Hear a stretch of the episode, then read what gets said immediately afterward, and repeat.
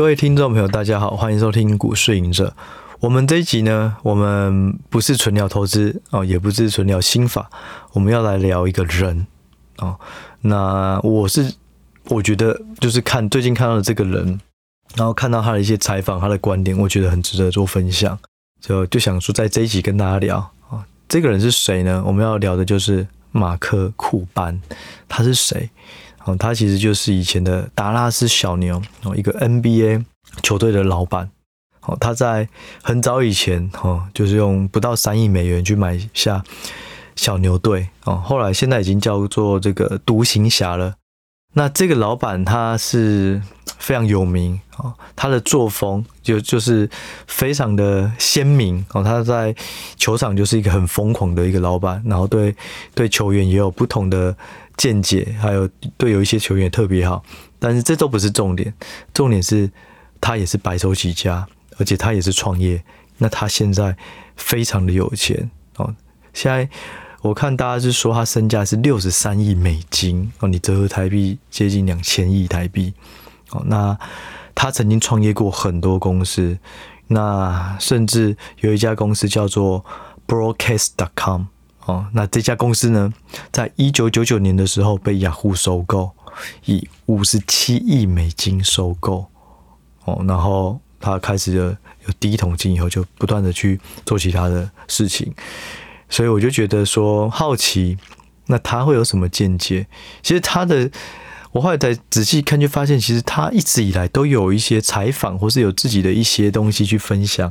那他里面的观念，我觉得。真的是蛮值得大家去研究这个人哦，他不是什么非常有名的什么什么贾博士啊，还是什么这种大企业家。可是呢，就是你可以从，其实他在美国还是很有名啊。但我说就以美国以外的来讲，他不是这种世界的名人，但是就以他的观念来讲，绝对是值得让大家去参考哦，去去反思的。那我里面。我看了他非常多段的采访，然后我也做了一些笔记，然后我觉得里面有很多点也是跟我想的都是非常的类似哦。然后他甚至啊，我就一个一个讲好了哦。主要他会聊到九点他的观念或他讲的东西。第一个呢，哦，就是有人问他说，他觉得嗯，运气重不重要？哦。创业来讲，哦，或者说做事情来讲，运气重不重要？哦，基本上我会觉得这种人一定会说啊，他自己努力的，所以其实运气没有说很重要，很重要，可能就是一点点重要这样。但他说运气很重要，他认为他现在的身价这么高，如果再重来一次，他不一定能够赚到这么多钱。所以某个程度来讲，也就是说，连他都能够，就是。照理说，你成功人士会比较容易膨胀自我，因为大家都来哈腰哦，大家都跟你说你好厉害，很肯定你，你就会觉得哦，是我很厉害。可实际上，他就说他觉得运气非常的重要哦。但是呢，哦，但是呢，我觉得能够承认运气重要的人，他就会愿意去检视他所做的事情到底对或错。假设运气不好，还能够 survive 吗？还能够存活吗？哦，所以。我觉得第一个，我觉得蛮蛮意外的，诶，他居然觉得运气重要。然后他讲的观念，哦，我也觉得，嗯，看来他其实还是不断的在成长的，成长的一个老板，哦，不会觉得说啊，就到现在的成就就已经这个功德圆满，然后就开始去呃降低自己的生产力啊、竞争力啊等等。哦，那第二个呢，有人问他说，那如果要创业的话，到底值不值得？如果有人想要创业，你听到后你会跟他讲什么？因为他就是一个创业家，他创业了非常多的公司。哦，那他就是说，如果呢你要创业前，你一定要想清楚哦。基本上他不建议别人创业，基本上就是存钱哦，叫叫他就叫你存钱，除非你已经真的想好你要的东西是什么。好，那如果你要创业呢，你至少要准备好六个月的生活费。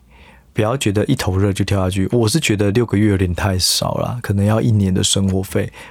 不管你是要做全职投资人啊，或是做什么事业，可我觉得比较可惜，就是说我过去在拜访每个国家的公司的时候，我发现戏谷真的，你一去就会觉得它充满了生命力。那里的创意，那里的工作机会，你就会觉得哇，好多哇，又有什么新创公司，他们是以什么什么方式在做新的产品、新的技术，你就觉得哇，你很想。跟他们一样，一头一腔满腔的热血气去开发一些东西。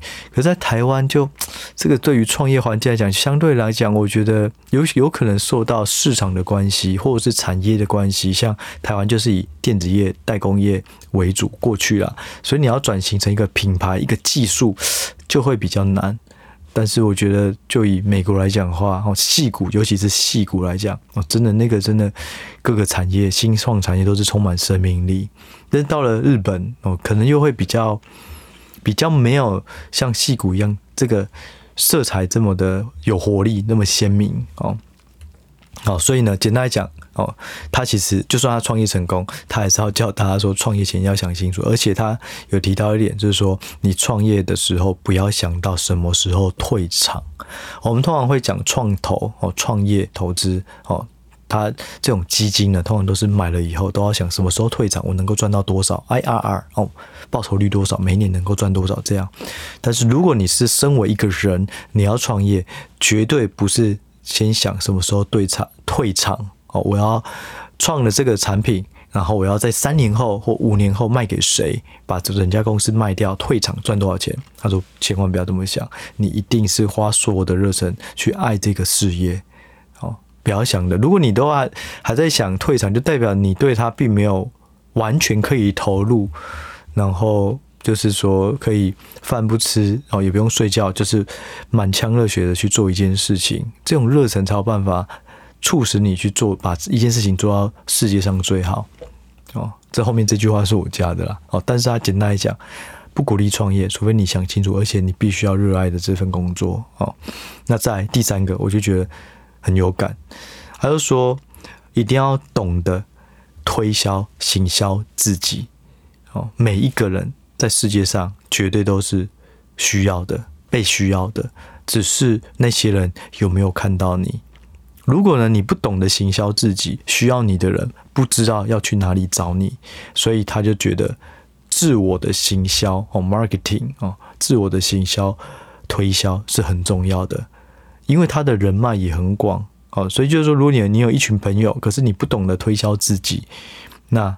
就会，我觉得这个性就会跟我比较相反，因为我都是我都是一群朋友能够少聊投资就不要聊，因为我不喜欢大家很纯粹的一个游玩，然后后来全部都说，哎，什么股票会涨？你觉得最近怎么产业怎么样？我觉得也可以聊，可是如果是在很大的气氛，就是这种很欢乐的气氛，在在吃饭啊，在聊一些很日常啊东西，突然聊到很商业或是很。很那种金钱的东西的时候，我就会比较反感，所以我自己也不太喜欢去推销或行销自己说，哇，我最近又做了什么交易啊，怎么样怎样？对，我不太喜欢这样。好，但是呢，他可能是对的，他因为他毕竟这么成功，而且我觉得那是产业的不同。如果你是一个在主科，你要让更好的企业去找到你，你要让美国的戏骨找到你，那不肯定就是要，如果你有能力，就要让自己的能力发光发亮，让大家看到。哦，我觉得这个是我要学习的啦。哦，也许，也许在适时的时候，我应该也要多去，对，多去推销自己，行销自己。哦，也许以后如果跨入戏剧啊，或是跨入编剧。之类的，再再看会不会有新的一步跨出去？哈，好，这是第三点，所以我觉得很很有道理，就是要说，世界上一定都有需要你的地方，只是那些人那个地方他要能够找到你。我觉得这个很重要哦，你绝对不要自暴自弃哦，你一定有你的专长哦。那再来呢？我觉得第四点我要分享，我觉得很酷很重要，因为呢，就有人问他说：“好，那你既然以前到。”现在哦，都是创业起家的，啊，那你现在如果要创业的话，要做什么事？我那时候看到这个问题，我想说，诶，这个是好问题哦，我就来看你现在讲的东西，还是不是很很很旧的一些事，business 很旧的东西，根本没有新的想法。你只是在以前比较好的时机的时候想出来，现在百家争鸣，什么东西都在竞争了，你能够想到什么好东西？我来听听。哦，哎，不过他讲完以后，我就哇，这个人真的是有料。他说两个啊。一个叫做这个 Alexa 的这个智能服务，什么是 Alexa 呢？Alexa 就是 Amazon 的语音助理哦，亚马逊有语音助理哦，Google 也有它的语音助理哦。简单来讲，就是一个音响。这音响你跟他讲话哦，他就会回复你。那你可能要叫他设定闹钟啊，问他现在天气如何啊，啊，要问一些哎，现在球队谁赢啊？哎，他可能就语音助理哦，能够智能的去回答你。但是呢，以前其实，在可能五到七年前吧，语音助理就非常的火红，可是到现在感觉还是没有一个非常爆款的这种应用。所以他说呢，其实 Alexa 智能服务能够帮助很多企业或是人，能够提高他们的效率。哦，你可以透过语音助理的方式去降低哦你的这个呃能源使用电费的意思。哦，或是第二个，你能够透过语音助理去节省那个用户的。时间哦，我他讲的就是这样，但我能够想到他讲的是什么意思。例如，什么叫做去省电？就是说，假设 Alexa 哦，它是一个语音助理，它就能够串接可能冷气、电视、冰箱、扫地机器人、电灯等等，它就能够帮你省电。当你环境没有人的时候，假设它能够侦测到，或是它有什么方式去设定，诶，它你就可以省电了。啊，它帮你控制你的 IoT 的东西。第二个哦，就是说怎么去节省时间，很简单，就是假设哦，你的冰箱哦，或是说你的机器人，你要回家之前，你就按下去，它会自动按下去，它就帮你扫。或是哦，你有很多行事历，很多行程要采买什么，它都有办法很有效的帮你整理出来，真的就是一个助理哦。那这样的话，其实就有商机。那这个商机要怎么转换成钱呢？他说就变成。订阅服务一个月五十块美金啊，然后呢，你帮企业或是帮个人两个方向省钱或是省时间。所谓的省钱就是省电哦，所以我觉得哇，这个真的有震慑到我，因为他说就是这个就是太少人去开发这类相关的 APP 了哦。那如果你有开发出来这个相关的应用，哎，那就有商机。这第一点哦，第二点，ChatGPT。好，ChatGPT 现在已经有太多东西了。他举其中一个例子，教育。如果你能够结合教育资源哦，ChatGPT 能够跟你对谈英文哦，或是教你一些东西。虽然 ChatGPT 有很多是错误的，可是你把它涵盖到最简单的问题，例如加法、减法、一元一次方程式或是什么的这种数学或者自然课，什么是打雷哦，什么是行星，什么是太阳系。哦，这种东西把它变成教育，它变成一个 APP，而且它的透过 OpenAI 根据每一个人因材施教，哎，其实它就是一个生意啊。这是后面都我讲的。哦，他只有说 ChatGPT 应用在教育，如果你能够开发更多的相关应用，它的商机很大。我觉得这个真真的真的厉害。我一听到，我后来就觉得，哦，好吧，那我把相关的东西采访他的，或者他自己有讲的一些观念。或是采访，我就都把它看一看，哦，就觉得很厉害啦。他讲的这个光第四点的回答，就让我想到我要分享第五点，就是说我们常常会讲说，哎呀，郭台铭有以前有钱哦，是因为他生在那个年代，那个年代呢，刚好台台湾的这个企业啊，或是台湾的经济起飞，哦，他刚好这个年代人，所以他就赚到这些钱。哦，或者是说，哎呀，这个贾博士呢，他怎么样怎么样？那时候都没有手机，然后他刚好是做这行的。我觉得不是，光刚刚第呃上一点这个马克库班讲的东西，他就算拉到这个时代，他已经想到两个令让我都马上认同的新的创业。假设 有一个人说，哎，他要创业这两个东西是台湾，而且他有非常好的技术团队，我就会觉得，哎，假设我是一个创投，我搞不好就会去投他了。对啊，我觉得就是很多想法，你不是跟年代有关。如果郭台铭在这个年代，他搞不好也比你还要拼，他搞不好比你更想要去争取更多厂商的订单。最后，他可能还是可以取得取得到苹果订单。有时候，一个人的成功跟失败，跟经济是否起飞、大环境当然有相关。但是，就算抽离这个大环境，能成功的人，他。不是靠运气的人，他放在这个时间点，他还是会比你成功。只是他可能就像马克库班，他可能就没有赚到六十三亿美金，他可能就赚到六点三亿美金。但这样也赢了一堆人了啊！所以我觉得，与其去怪生错时代，或者是这个时代不好，可是实际上所有人都是如此。可是你要在不好的时代怎么赢其他人？哦，你还是要相对胜利、相对成功吧。我们就算不能有，没可能没有大环境的帮助之下有这么好的，可是再怎样，你还是要比周围的人还要再厉害。因为以前的成功的人，你放到现代，他可能还是都比你努力，还是都比你懂得怎么让自己更有竞争力。嗯，这是我自己看到前面那些以后，我自己的反思啊。啊，这是第五点啊。那在第六点。我觉得也很有趣，因为他自己是长期都有在研究虚拟货币，还有 NFT，他也买了很多 NFT，所以有人就问他说：“你看好虚拟货币吗？它是不是一个泡沫？”还是说呢，他看好虚拟货币，但是呢，虚拟货币不应该是被拿来做投机。哦，他是说他就是一个长期，可是他需要基础建设，他需要更多的 APP，需要更多的界面，需要更多的服务都推出了，诶，虚拟货币可能就更成熟了。他说，如果连我阿嬷都会想要下载 APP 去用虚拟货币，代表虚拟货币就成功了。那时候的价格绝对不会是现在。后来他要举一个例子，他说，你觉得 AI 现在很热？二十年前，相关的网络股、AI 股，亚马逊那时候最低只有五块钱，微软呢不到现在股价的一趴。那亚马逊现在已经是一两千块的股票，那微软也不断的在创新高。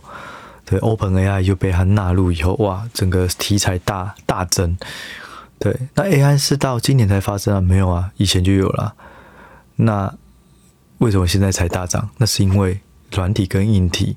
都要搭配，所以呢，AI 现在是因为半导体的这个制程也不断的萎缩，然后呢，算力再加上新的应用，哦，全部都开始啊，整个打开啊，那 AI 的这个需求就真的越来越明确。那虚它嗯，虚拟货币也是如此啊，现在还有很多的应用需要去被开发出来，然后基础建设也是如此。所以我觉得他这个观念，也就是跟你说哦，你觉得很多好的东西，这我自己的反思啊。如果太遥远啊，就我我之前我写过书的那一本里面，我有提到好的趋势，你不能隔太久。那对这种太空的这种旅游，它一定是趋势，因为以后可能我们会到火星殖民，诶，那这个太空旅游啊，到月球到哪里，它可能就会是有钱人的这个娱乐啊。不过呢。距离这一个事情可能都还有个二三十年，你现在买就太早了，因为它还没有办法受惠到这个红利，整个环境大环境都还没有办法支撑这个题材、这个趋势啊的成熟，哦，所以我觉得这个举例他举的举的也蛮好的哦。但虚拟货币而言呢，我自己是觉得长期应该的确啦哦是会有它一定的需求，但它不是投机的需求。如果你是为了投机去。去 trade 高低点，我觉得那个胜率还是不容易啊，因为很容易受到一些大环境啊，受到一些美元啊，受到不同的这种这种经济状况去影响它的价格。那第七个呢？第七点啊，我是觉得就是说，成功的人他如果也就是说他通常也会有一个呃嗯慷慨的心啊。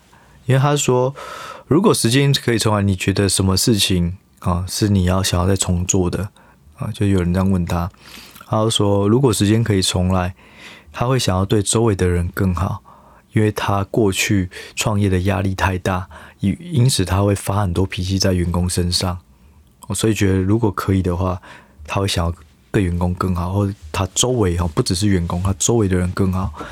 我就觉得他讲这句话真的。嗯，就是说，如果可以重来，大家说啊，我应该呢，在什么时候我就不会做什么事情，我才不会在那时候摔倒，导致我过一个很长的低潮期之类的。哦，可是他讲的是一个很柔性，但是却又很有力量的东西。哦，就对周围的人更好。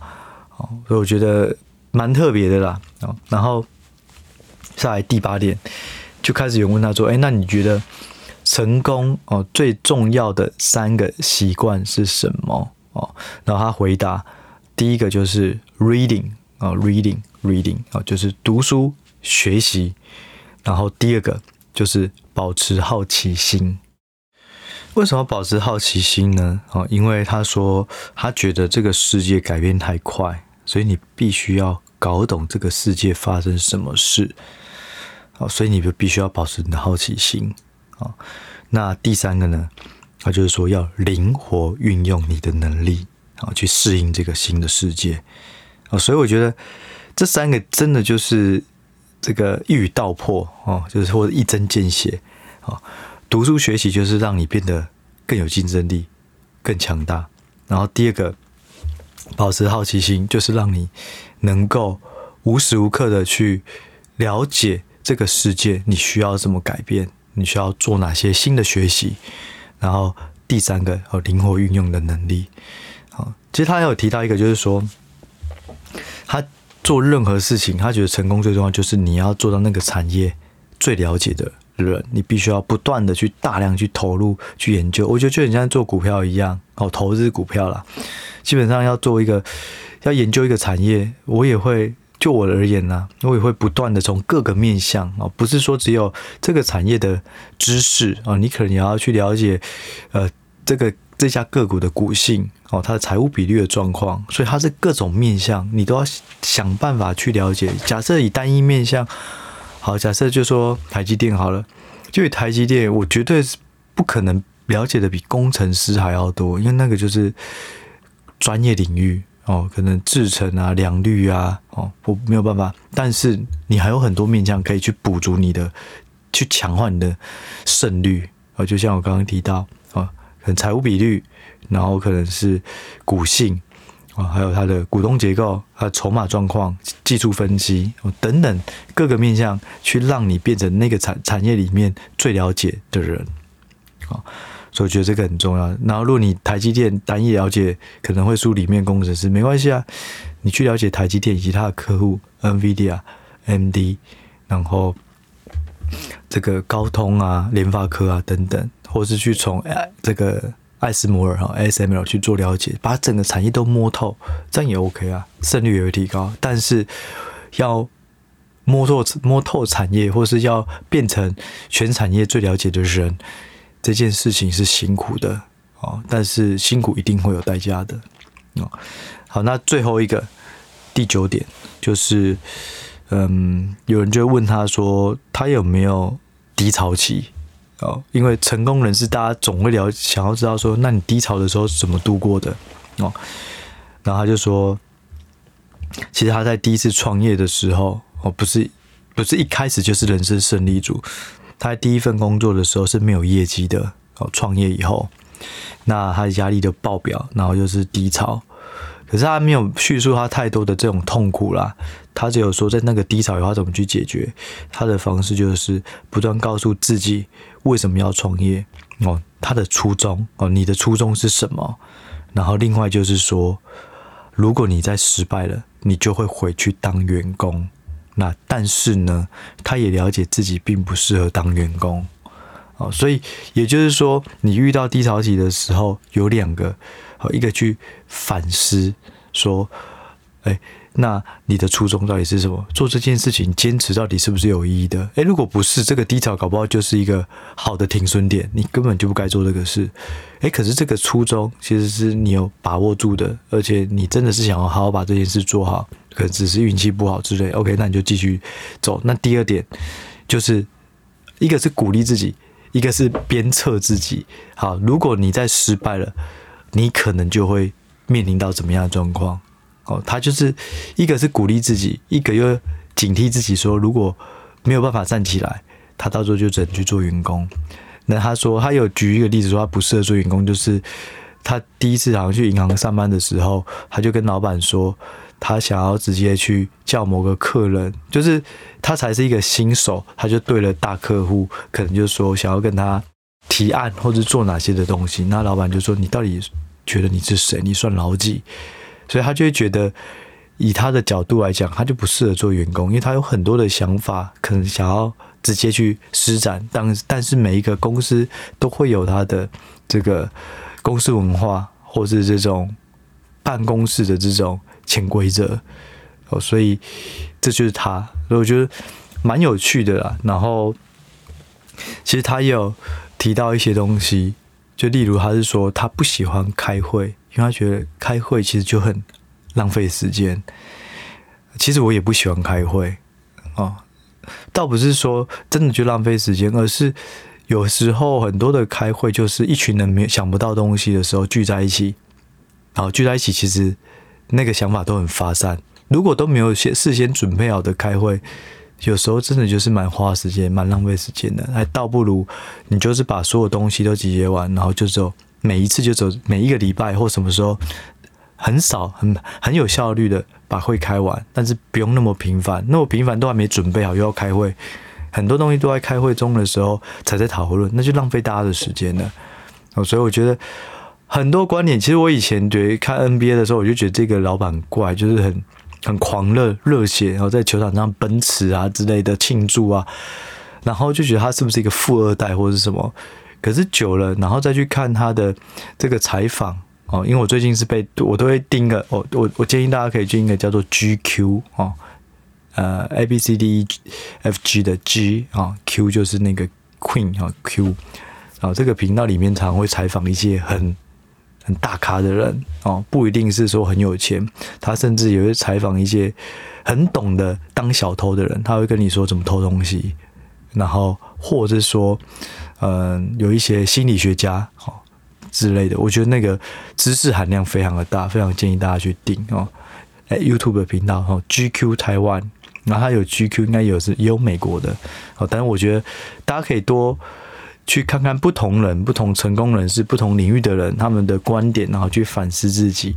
那我自己看完了这个这个马克库班的东西，我就会觉得他讲很多东西都是核心的观念，还有一些不管是。做人做事投资一样都是如此，很多观念都是相同的，对啊。那最后还是要给大家一个呃勉励哦，就是说不要觉得自己生不逢时啊，都会觉得啊别人的成功是因为他的这个这个条件，当时候的环境好啊。那如果我那我生在那年代，我也可以怎么样？没有，你就以马克古班所提到的。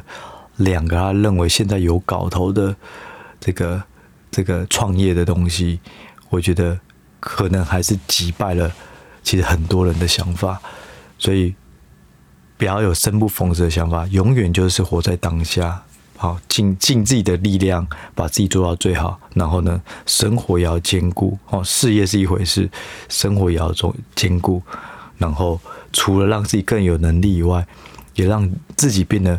更慷慨，哦，更更有善善心，我觉得这个也是一个很重要的目标。那我们这期呢，我们就先聊到这，我们就下一期再见喽，拜拜。